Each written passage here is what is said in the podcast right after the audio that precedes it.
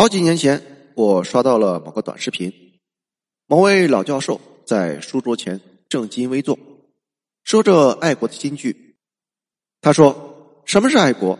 爱国就是你看到整个天安门飘满了红旗，发自内心的升华出来的感动。”当时我还自作聪明的推演说：“原来爱国并不遥远啊，爱国就在我的每次感动之中。”年纪大了。才听到了“克奇”这个词，仿佛一下子表达了我内心经常涌出的却不知道如何表达的情感，实在是奇妙的感觉。曾经我也是一个极度容易客气的人，而且不自知。何为客气？在学校的运动会上，班级整齐划一的步伐，喊着“东风吹，战鼓擂，我在一班，我怕谁？”是要毕业了。所有的人都变得宽容和睦了起来，有过节的，没过节的，握手言和，流下了不舍的泪水，花样纪念自己的青春。是在国庆节、建军节，纷纷发空间、发朋友圈表忠心，祝福祖国万岁、繁荣昌盛，歌颂先烈，勿忘国耻。是在电影的煽情处流下眼泪，刷一波弹幕，泪目，感动，哭了哭了。客气就是群体性的自我感动，是一群人的精神狂欢。正是因为曾经极度容易客气，所以现在遇到这样的场景，就会生出难以描述的反感。再次看到被情绪煽动的人们，就像看到曾经被欺骗的自己。善良不过是被利用的道具，精神统治才是目的。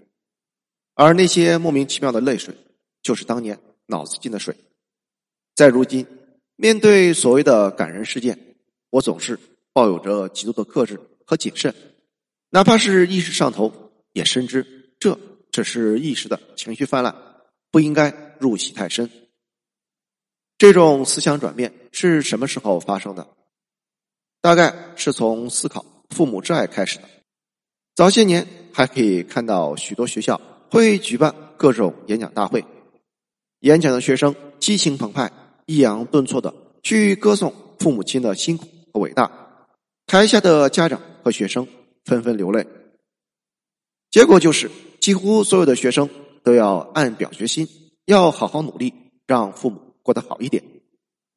早年许多的痛苦都来源于主流歌颂和现实的割裂，早早的就将改变家族命运、将父母的未来放在自己身上。却从来没有思索，为什么自己生来就要背负这份恩情，还要用自己一辈子来偿还？如果你在这场客气之中丧失自己的意志，这枷锁才真正使你寸步难行，最终成为忠实的传承者，代代相传。不仅仅是小家亲情、友情、爱情，大到家国之情，也充满了客气的现象，甚至有过之。而无不及。有人为了彰显自己的爱国之心，抵制进口产品，打砸日本车，仿佛有了爱国这面大旗，就可以做一切事情。乌合之众里说，群体往往是无意识的，人一进入群体中，智商就被严重降低。为了获得认同，个体愿意抛弃是非，用智商去换取那份让人倍感安全的归属感。如此一般，他的所作所为就不会再承担责任。这个时候，每个人就会暴露出自己不受约束的一面。最近，鸿星尔克捐款之后，激发了大众的民族热情，于是人们大买特买，野性消费。这有没有可能只是一场利用客气现象的品牌营销？可见，客气的威力不局限于陷入情绪的洪流之中。而的确是有利可图。拍电影的人希望你在电影院里哭到眼睛发肿，发朋友圈宣传一波。精心准备的演唱会需要一波又一波的粉丝热情应援。八卦新闻最需要年轻人的愤怒喂养壮大。而我们的情绪正创造着巨大的流量。我们每一次助威呐喊，都使偶像的地位更稳固。某天假日。外出吃饭，我提前进去点餐，忽然听到门外传来一波又一波的加油口号。原来这里在进行开业仪式。我出去看到一位中年男子手握长拳，身体前倾，正在教授加油姿势的秘诀。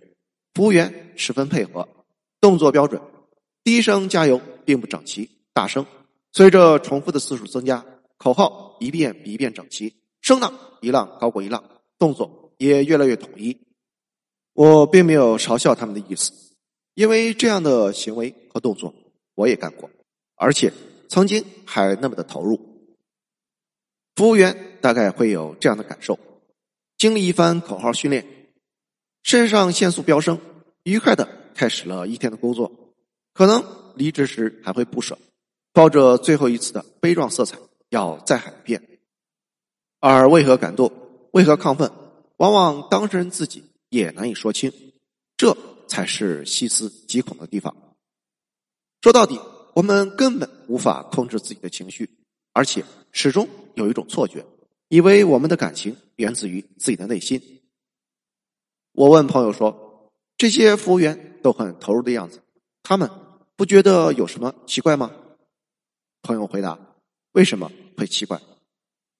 产生这样的疑问对他们来说有什么好处？”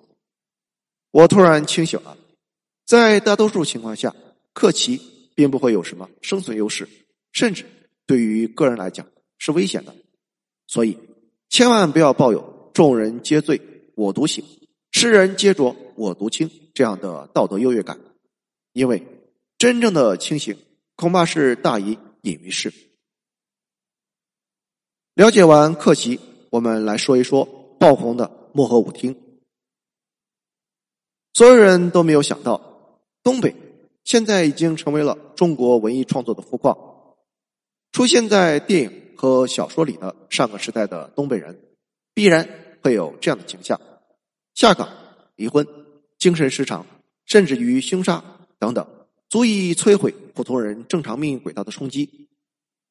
一些所谓的新兴中产阶级很喜欢阅读这样的故事，他们俯视着那些承受着苦难的东北人，进而，在潜意识里推导出一个让自己感觉非常舒适的结论：我和那些被时代列车碾压的前人不一样，我受过完备的。全日制教育，我有足以随处谋生的知识储备，我有着互联网所赋予的开阔视野。只要我足够努力，他们的命运永远不会降临在我的头上。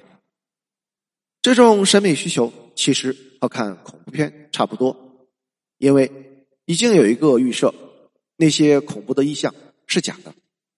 电影一结束，庸常的生活便显得充满了安全感。面对这份安全感的追逐，形成了某种文化消费的动力源泉。